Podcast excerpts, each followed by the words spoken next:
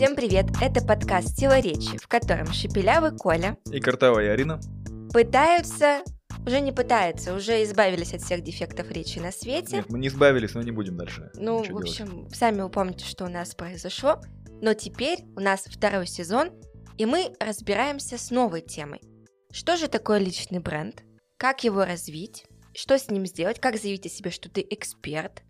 Так, это все очень скучно. Давай объявим главную цель тем, кто забыл, что ты должна набрать 3000 подписчиков Господи. э, на своем личном э, канале, или как это называется, в Инстаграме, а наши слушатели могут повторять и также делать, и становиться популярными. Ну, еще я напоминаю, что весь март я мучаюсь тем, что я должна выкладывать 5 сториз в день, иначе я кому-то заплачу 5000 рублей, кто меня зафиксирует, что я не выложил. Ну, в общем, короче говоря, одни сплошные мучения в этом сезоне для меня и Вафа для Коли. Вообще счастье.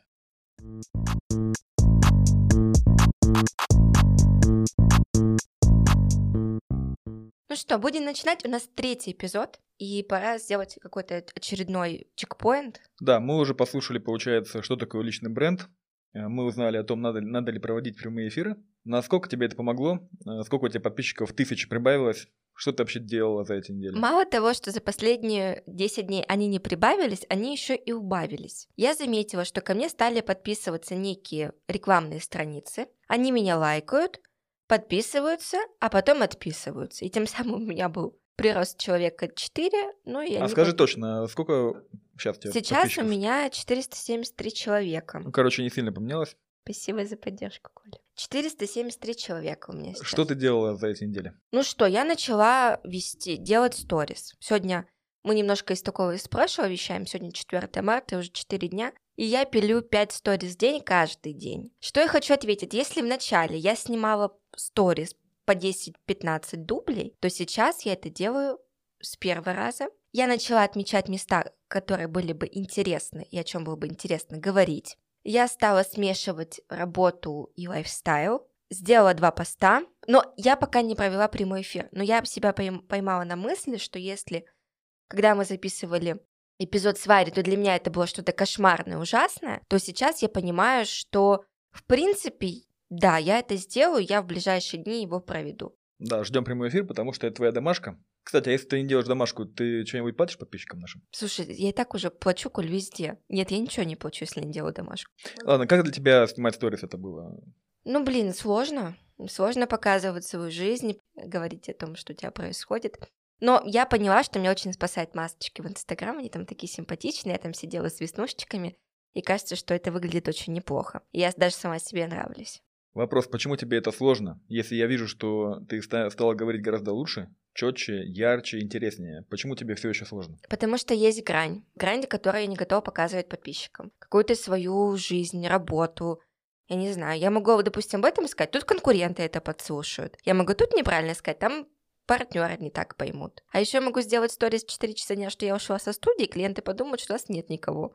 И мы студия плохая, что к нам никто не пришел. Поэтому я всегда, вот я вчера говорила, в сторис, я пошла домой, но это не значит, что у нас больше нет дел. Ладно, а что насчет э, того, раньше ты вообще не выкладывала ничего профессионального? Стала ли ты выкладывать что-то экспертное? Нет, не стало. Почему? Это следующий этап. О женском предпринимательстве от и к подкастам не надо прийти. Что тебя останавливает? Что меня останавливает? Да я, блин, пока не знаю, как к этому подойти. Честно. Может быть, у тебя синдром самозванца? Мне кажется, у меня, Коль, не только синдром самозванца, у меня вообще куча всего. Но начнем давай с него.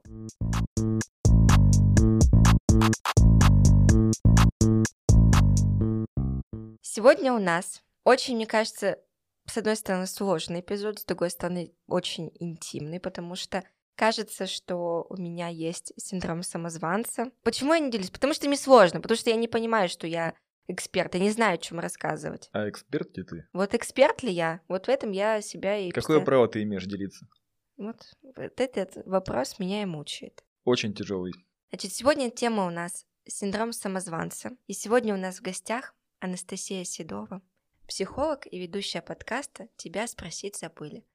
Всем здравствуйте, рада быть здесь. Сразу скажу, Арина, не переживайте, никуда глубоко мы не пойдем, поэтому все будет максимально приятно. И по поводу того, а, что вообще такое синдром самозванца, не хочется говорить сложными определениями, это вопрос внутри себя, а достаточно ли я хорош? Нет, я могу сразу сказать нет. Не знаю, с чем связана моя проблема, потому что мне кажется, что все вокруг, у кого-то там трава зеленее, все вокруг красивее, умнее, успешнее. И я адекватно вообще не могу оценить всю ту деятельность, всю ту работу, которую я провожу. И я не могу как-то вот со стороны проанализировать себя, а вообще могу ли я давать советы, могу ли я консультировать, могу ли я вообще... Ну, то, что заниматься той деятельностью, которой я занимаюсь, это я примерно понимаю, да, что могу. И, и главное, чтобы тебя не замечали в этой деятельности. Твоя мечта, чтобы ты работала, вот, делала подкасты, но тебя никто не замечал. Имею ли я право быть на виду? Да. и говорить об этом. Да. И вы меня так э, опередили, сказав, что вы сравниваете себя и у кого трава зеленее. На самом деле это очень верно. И откуда синдром самозванца идет? Из детства, когда родители нас постоянно со всеми сравнивали. И так вот, если вспомнить, наверняка им было недостаточно. Ты должна стараться больше, ты должна больше показывать нам свои заинтересованности, того, какая ты молодец. А если ты не молодец, то ты не имеешь права, в принципе, ходить радостная. Было ли что-то подобное у вас? Да вот я не помню, чтобы мне мама говорила, что там вот, а вот у подружки дочка лучше. Нет, она всегда говорила, что ты у меня самая лучшая. А вот Коля... Да, но это и есть Я? сравнение. Я? А вот Коля...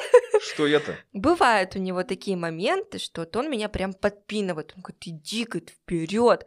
Неважно, готова и не Я готова. объясню свою Давай. мотивацию. Дело в том, что я тоже сомневаюсь, могу ли я говорить что-то, и ты тоже, можешь ли ты говорить. Но так как я обладаю, эм, как это называется, мышлением, Критически. критическим мышлением, да, я понимаю, что все люди одинаковые, плюс-минус, и, э, скорее всего, они говорят одни и те же вещи. И почему ты не можешь говорить то же самое, если ты умеешь это делать? Вот у меня такой простой принцип. Если ты ничего не будешь говорить, то тебя никто не заметит. А как понять, можешь ли ты говорить? Просто, если люди слушают, значит, ты можешь говорить.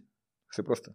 Давайте в этом разберемся тут немного глубже. Так как я являюсь психологом в подходе транзактного анализа, в двух словах у нас есть три состояния. Родитель, взрослый и ребенок. Вот родитель это тот, кто постоянно критикует и говорит, нет, ты не можешь говорить, ты не имеешь права говорить. И когда вы сказали про Колю, что у него критическое мышление, это вот этот вот критический родитель. Давай, ну почему Да. ты не можешь? Давай. вот он где этот родитель. Да. И это получается достаточно агрессивно. В итоге что делает ребенок? А вы себя чувствуете ребенком, и вам кажется, что нет, я не могу. Ребенок прячется под стол. Вместо того, чтобы его нежно погладить по голове и сказать, маленькая моя, ты такая умница, у тебя так хорошо получается. Что, что говорят э, в ответ? Ну давай, ну сколько можно? Надоело ныть.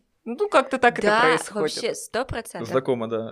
Кого-то История- напоминает. История из жизни. Значит, буквально две недели назад, когда пришел Клабхаус, и все туда, мы туда получили доступ чуть раньше, чем все остальные, там была комната, связанная о подкастах. И вот у меня Коля, он у меня ходил, три дня мне, значит, ну что-нибудь ляпни там, ну что-нибудь ляпни, ну что-нибудь скажи, ну сделай так, чтобы тебя заметили. А я понимаю, что, ну, во-первых, там какую-то какую фигню говорят, и мне не хочется принимать в этом участие. Во-вторых, мне достаточно психологически мне сложно как-то туда, вот, что называется, выйти на эту сцену и заявить о себе. Я спокойно слушаю, и в какой-то момент у меня вот рождается вопрос, я готова его озвучить, и вот Коля меня, значит, в какой-то момент, ну что ты, значит, ты типа ничего не можешь. Нет, я не так сказал. Подстрекатель, да? Ты, он сказал еще хуже, с чем довел меня до слез. Я говорю, Коль, А как я сказал, ты помнишь? да, я помню. Как? Он сказал, что типа ты никто в подкастах. Нет, я так не ты говорил. так сказал. Нет, А нет. как ты сказал? Когда закончился эфир, и ты ничего не сказала, я тебе заявил, Арина, пока ты будешь молчать, ты так и останешься никем в подкастах.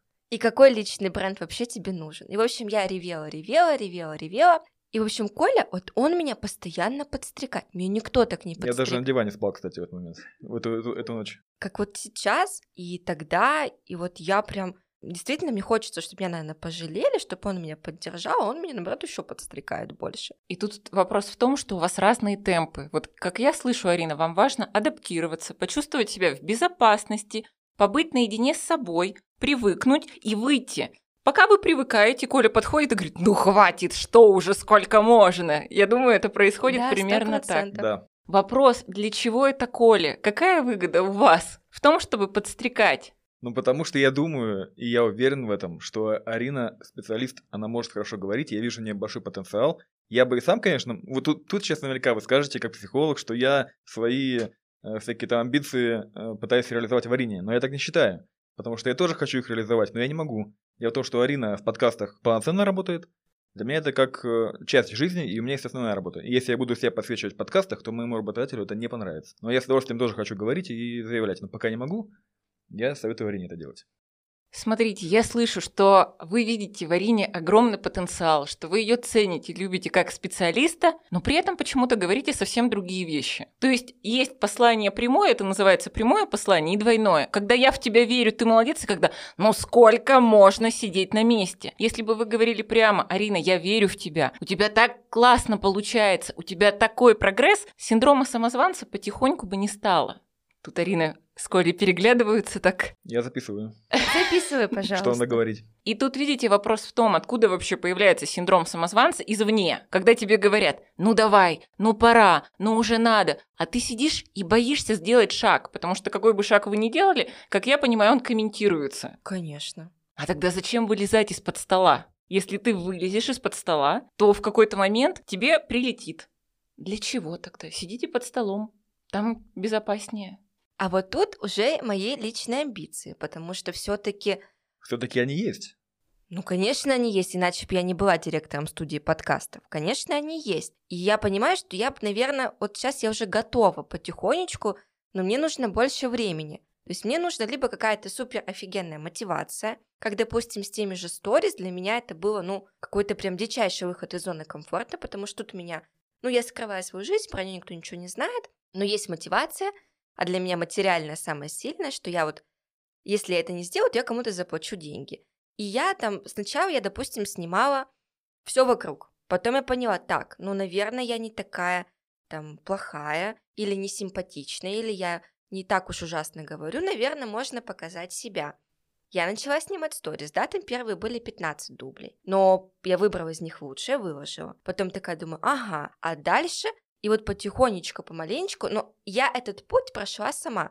Коли рядом не было, он меня не подстрекал, хотя он меня подстрекает. Снимай все подряд. Снимай, выкладывай, фотографируй, все снимай.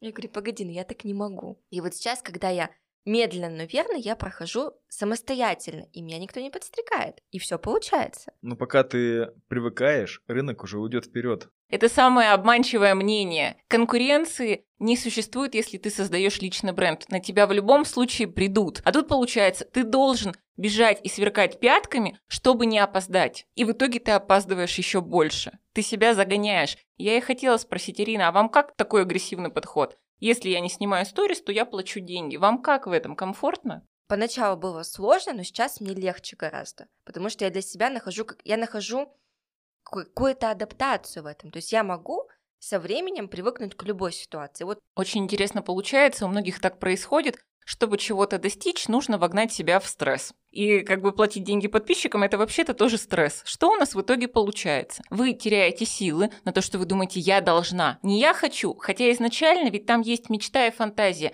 «Я бы хотела». Мы берем и нашу мечту, раскладываем на то, что я должна быстрее, я должна сильнее, активнее, и если у меня не получится, я буду еще и денег должна. Что мы получаем в итоге? В конце это ну, эмоциональное выгорание как минимум, как э, уход из профессии это как максимум. Я поэтому и спрашиваю, как вам от того, что вы еще и тут должны, как будто бы со всех сторон должна. Так в итоге это ваша мечта или это что-то навязанное обществом? Или моя мечта.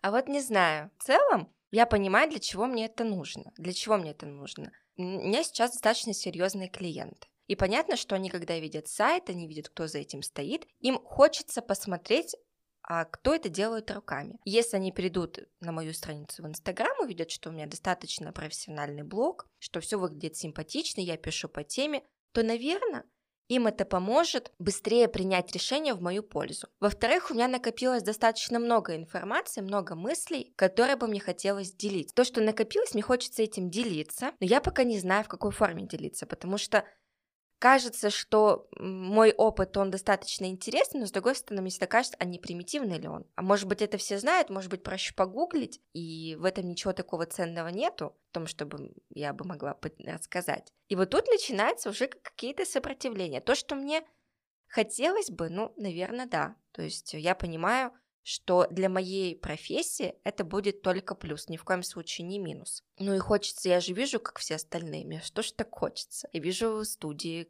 крутые, я вижу их основателей, я вижу, что у них личный, личный бренд, личный блог развит. Тогда почему у меня нет? И тут и хочется тоже. А в какой э, момент, как вам кажется, у вас возникло, возник конфликт между тем, что я хочу делиться и показывать себя, и тем, что я должна делиться каким-то определенным образом. Ведь если вы создаете личный бренд, людям можно и погуглить, а, но им приятнее намного зайти на страницу и послушать вас, потому что им приятно вы как личность. То, как вы говорите, то, как вы выглядите, то, с каким тоном вы преподносите информацию. И зачастую им все равно, на самом деле, что вы говорите. В какой момент был этот конфликт? Я должна быть максимально экспертной, и я не должна быть такой, какая я есть. Как будто бы перекройка себя сейчас происходит. Не знаю, очень какой-то сложный вопрос. Даже не могу ответить на него. Я об этом никогда не думала, честно говоря. Получается, что как будто бы, если я эксперт, то я должна быть какой-то другой, лучше, больше, ну, выше. конечно, конечно. Эксперт, а, он... Какой он? Ну какой? Которому хочется подражать, который должен, который тебя мотивирует, который умный обязательно, то есть он обладает какими-то такими знаниями, опытом, успешный, красивый, здоровый, симпатичный. Харизматичный. Харизматичный, да. Он тебя вдохновляет, закаляет, мотивирует, где-то поддерживает и помогает. Вы знаете, вы сейчас вот все это перечислили, и даже у меня синдром самозванца появился. То есть там такое обязательство получается, что я должна быть вот такой вот. И как будто бы недостаточно быть просто интересной. Хотя бы с этого начать. Понимаете, в чем основная сложность синдрома самозванца? Нам хочется сразу огромных высот достичь, огромного результата. Давайте вспомним, когда мы были детьми, мы ползали сначала, а потом мы ходить начали. И невозможно перепрыгнуть эту ступеньку от того, как ты ползаешь в сторис условно, и как ты стесняешься и говоришь, до того, как ты такой офигенный, классный оратор. И это естественно. А сейчас, получается, вы говорите, я должна быть вот такой вот. Вы можете быть такой, какая вы есть, и вы в этом очаровательны. И вот это важно. Признать, я очаровательна в этом. А еще люди смогут увидеть, как вы вырастете, и им захочется, им вот после этого захочется вам подражать, а не когда вы сразу классные и готовенькое к ним пришли. Ведь за каждой историей кроется очень много промахов, побед, падений. И вот это людям интересно. А ваша экспертность это уже как сопутствующее. Вы можете не быть идеальной, и на это есть разрешение. Главное дать его себе. Конечно, хочется все и сразу, однозначно. Это вообще сто процентов. Хочется, чтобы и тут все получилось, и там все было красиво, и тут тебе была огромная обратная связь, но, конечно, это все постепенно, и это тоже достаточно сложно принять. Хотя я понимаю, когда я создаю подкаст, я общаюсь э, с нашими клиентами, они говорят, ну вот мы хотим там такой подкаст, как у вас. Я говорю, ну подождите, ну за этим подкастом стоит там год работы, каждую неделю, большой команды, профессиональной. И только за такое большое время с огромными ресурсами это получится. Почему-то к себе я это принять не могу. Хочется все и сразу. Представляете, и этот путь длиной в год прошли вы. И вы стали вот этим вот профессионалом. Очень важно иногда отсоединяться от себя и смотреть со стороны. Да, это действительно это ваш путь. И получается, что если бы вы не начали год назад, подкаста этого бы не было. Были ли тогда сомнения, а надо ли? Были ли они такие же сильные, как сейчас насчет себя и личного бренда?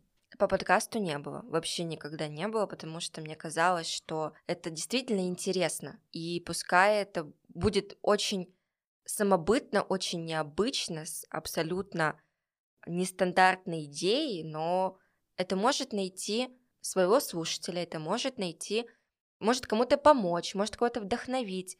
И я рассказываю свою личную историю, мне казалось, что это может собрать отклики. И в этом я уверена сейчас. Отлично. А если переложить все же ваши слова на ваш опыт построения личного бренда? Это может быть необычно, самобытно, интересно и обязательно найдет своего зрителя, слушателя, подписчика. Наверное, так и есть. И я могу быть такой, какая я есть. Потому что если я буду идеальной, я буду неинтересной, я буду одной из. А если я буду немножко удивительной, немножко странной, немножко слабой или смешной, вот тогда я найду этот отклик.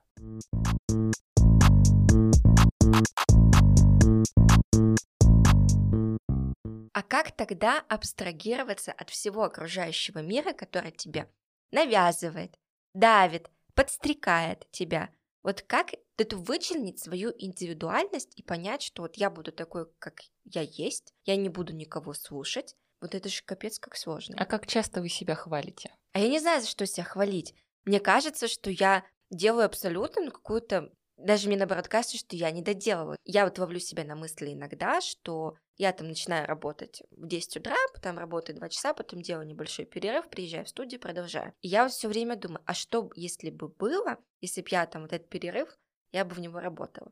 И я вот постоянно себя такая думаю, ну как будто бы я не дорабатываю, как будто бы я что-то не доделываю, что если бы я работала на 2-3 часа больше в день, то дела студии бы пошли иначе. Это называется еще один синдром, синдром упущенной возможности, когда нам постоянно кажется, что мы опаздываем куда-то. И что было бы тогда, если бы был другой, другое качество там, да, работы и другие достижения? Что бы было тогда? А я бы все равно была недовольна. Мне все время мало. То есть я сейчас вспоминаю себя на момент апреля 2020 года, когда мы получили первую интеграцию для подкаста. Это была не очень большая сумма, но тогда она для меня казалась Блин, это офигенно. А сейчас я получаю сумму в 5, в 6, в 7 раз больше. И мне мало. И кажется уже каким-то это обычным. И обычным я думаю, ну что-то как-то мелковастенько, как-то что-то, Арина, ты не дорабатываешь, не дожимаешь, ну плохо дела.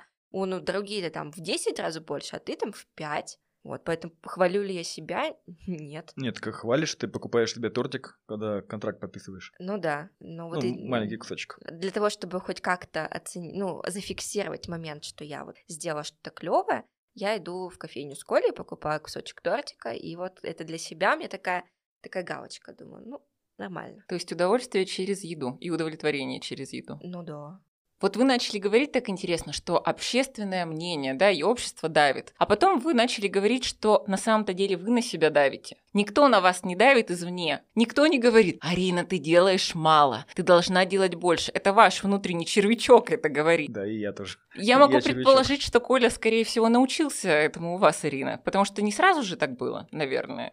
Ну, я, я, честно говоря, не знаю, как э, это можно охарактеризовать, но, наверное, это все из-за меня. Да, потому что изначально я подтолкнул Арину к идее делать подкасты. Я все это, наверное, придумал. А Арина вот теперь за меня отдувается.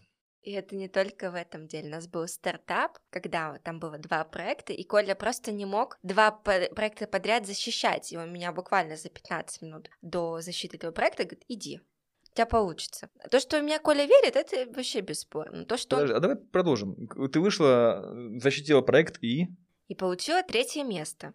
Супер. И вот с того момента Коля мне все время, он мне все время вот как локомотив меня вперед тащит. Вот он говорит, ну, Арина, ну давай, значит, то, все, значит, давай там сделаем проект Fuck Up Nights, значит, мероприятие. Я говорю, хорошо, давай, 50 человек. Нет, 50 мало, 150 человек. 150 человек, хорошо. Я делаю. Давай сделаем подкаст. Я говорю, хорошо, давай сделаем подкаст. Нет, давай сделаем студию подкастов. Окей, Коля, давай сделаем студию подкастов. Ну, я же тебе помогаю. А как так получается, что Коля говорит, давай делать, вы говорите, а я делаю? А я не знаю. Так опять же из-за работы. Получается, что я зарабатываю деньги на данный момент. И когда начинается новый проект, там же не факт, что будут деньги. Поэтому ну, тут же в России как? Женщина все равно получает меньше. И если она будет, э, это не очень хорошо, да, но если она будет работать на обычной работе, она все равно будет меньше меня получать. Ну, так сложилось уж. И поэтому можно, я так думаю, что можно пожертвовать ее работой и рискнуть, чтобы она сделала что-то новое и крутое, и мы вместе хорошо жили дальше.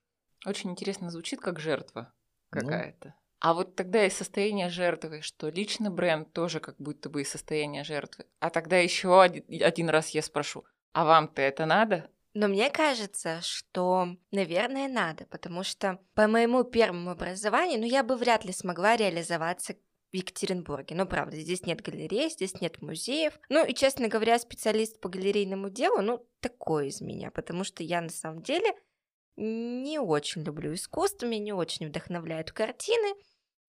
И в целом вся эта музейная деятельность, она для меня скучновата. И вот когда для меня появилась возможность себя реализовать не в музеях, не в искусстве, а что-то около того, то мне стало интересно, получится ли из меня. То, что, блин, получилось, это на самом деле, мне кажется, какое-то странное стечение обстоятельств или, может быть, какой-то очень скрытый потенциал, потому что на самом деле я считаю, что то, что ну, практически я сделала чуть больше, чем за год, но ну, большую часть в одиночку. Но это капец какое достижение. И это ваше достижение, это не стечение обстоятельств. Обычно с синдромом самозванца люди говорят, ну, это удача или стечение Ну, это обстоятельств. стечение обстоятельств, то есть, ну, ну да. А вы представляете, что вы преодолели пандемию, когда у вас только-только все начиналось, что вы набрали клиентов, что у вас есть интеграции, и это все вашими руками. И вы вообще-то очень крутая. Нет.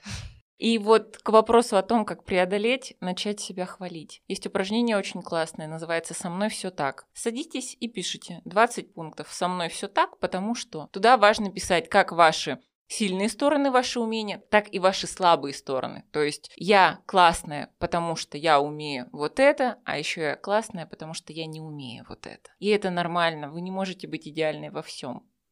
Со мной все так. Мне кажется, что я обязательно буду перевыполнять это упражнение. Хотя бы один раз сделайте. Надо чаще себя хвалить, но я, мне кажется, понимаю, почему это все происходит, потому что большинство моих близких людей, они вообще не понимают, что такое подкасты, они не понимают серьезность всего, они думают, что занимаются какой-то фигней непонятной. А, некоторые люди мне близкие, они то ли от зависти, то ли от непонимания, они от меня отдалились. И из такой прям близкой-близкой поддержки это стали абсолютно незнакомые, не сторонние мне люди, которые пришли в команду, и они фактически сотрудники, но они прям очень сильно поддерживают. И моя лучшая подруга, которая, которая искренне удивляется и меня поддерживает, и она говорит, ничего себе. А остальные как-то вот они что-то не понимают, хотя я вроде там приводила в студию, там и маму, и папу, они такие, ну да, красиво, прикольно. А то, что за этим стоит, они вот как-то не до конца понимают, и всегда хочется поддержки. Поэтому а как можно хвалить себя, если тебя там не хвалят близкие люди? А мне кажется, что мне это важно тоже. Это важно абсолютно всем, конечно, вы правильно говорите. И тут, знаете, может быть еще такой момент, что чувствовать себя самозванцем и недостаточно профессиональным это выгодно. Потому что если я самозванец, и я уже отдаляюсь от близких, то что же будет, если я стану экспертом? Неужели я останусь совсем одна? Там наверняка есть этот страх. Возможно, он,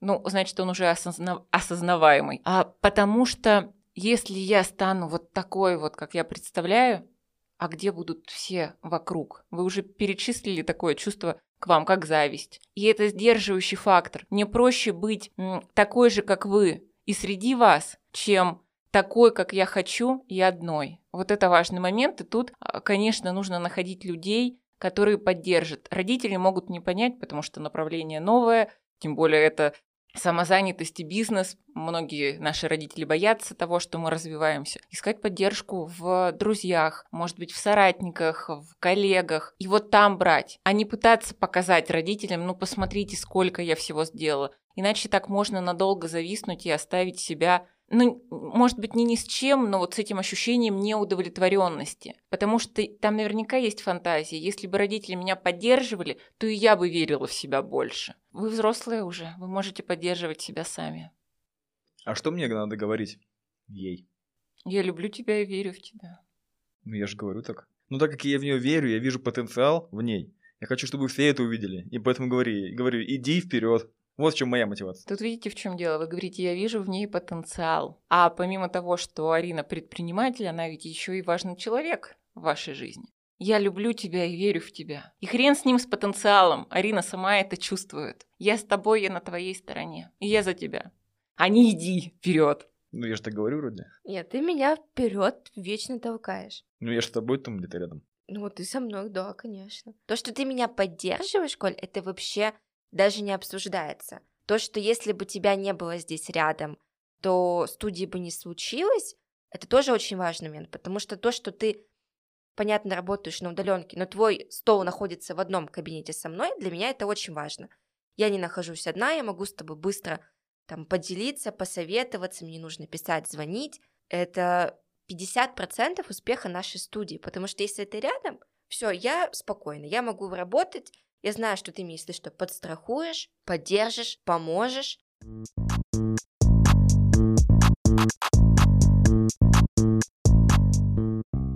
Слушайте, очень одновременно и интересный и сложный разговор был. Я много о чем. А домашка будет? Домашка будет, она есть. Я буду делать упражнения, со мной все так, и я не буду слушать тебя, буду больше слушать себя, хвалить себя и говорить, какая я замечательная. Еще можно ходить в ванну в теплую, мазать себя кремом, чтобы был контакт с собой, восстанавливать контакт с собой.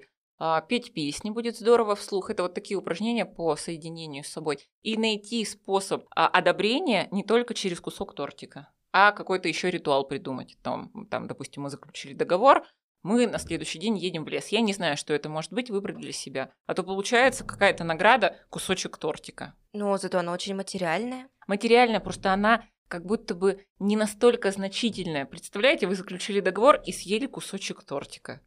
То есть должно быть что-то приятное, но Да. существенное тоже. Да, существенное. Это может быть нематериальное. Просто это должно быть что-то вдохновляющее тоже. Кусочек тортика не всегда вдохновляет, согласитесь. Ну, короче говоря, есть о чем задуматься, куда пойти, куда расти, Над чем подумать. над чем подумать. Интересно, я многом не задумывалась.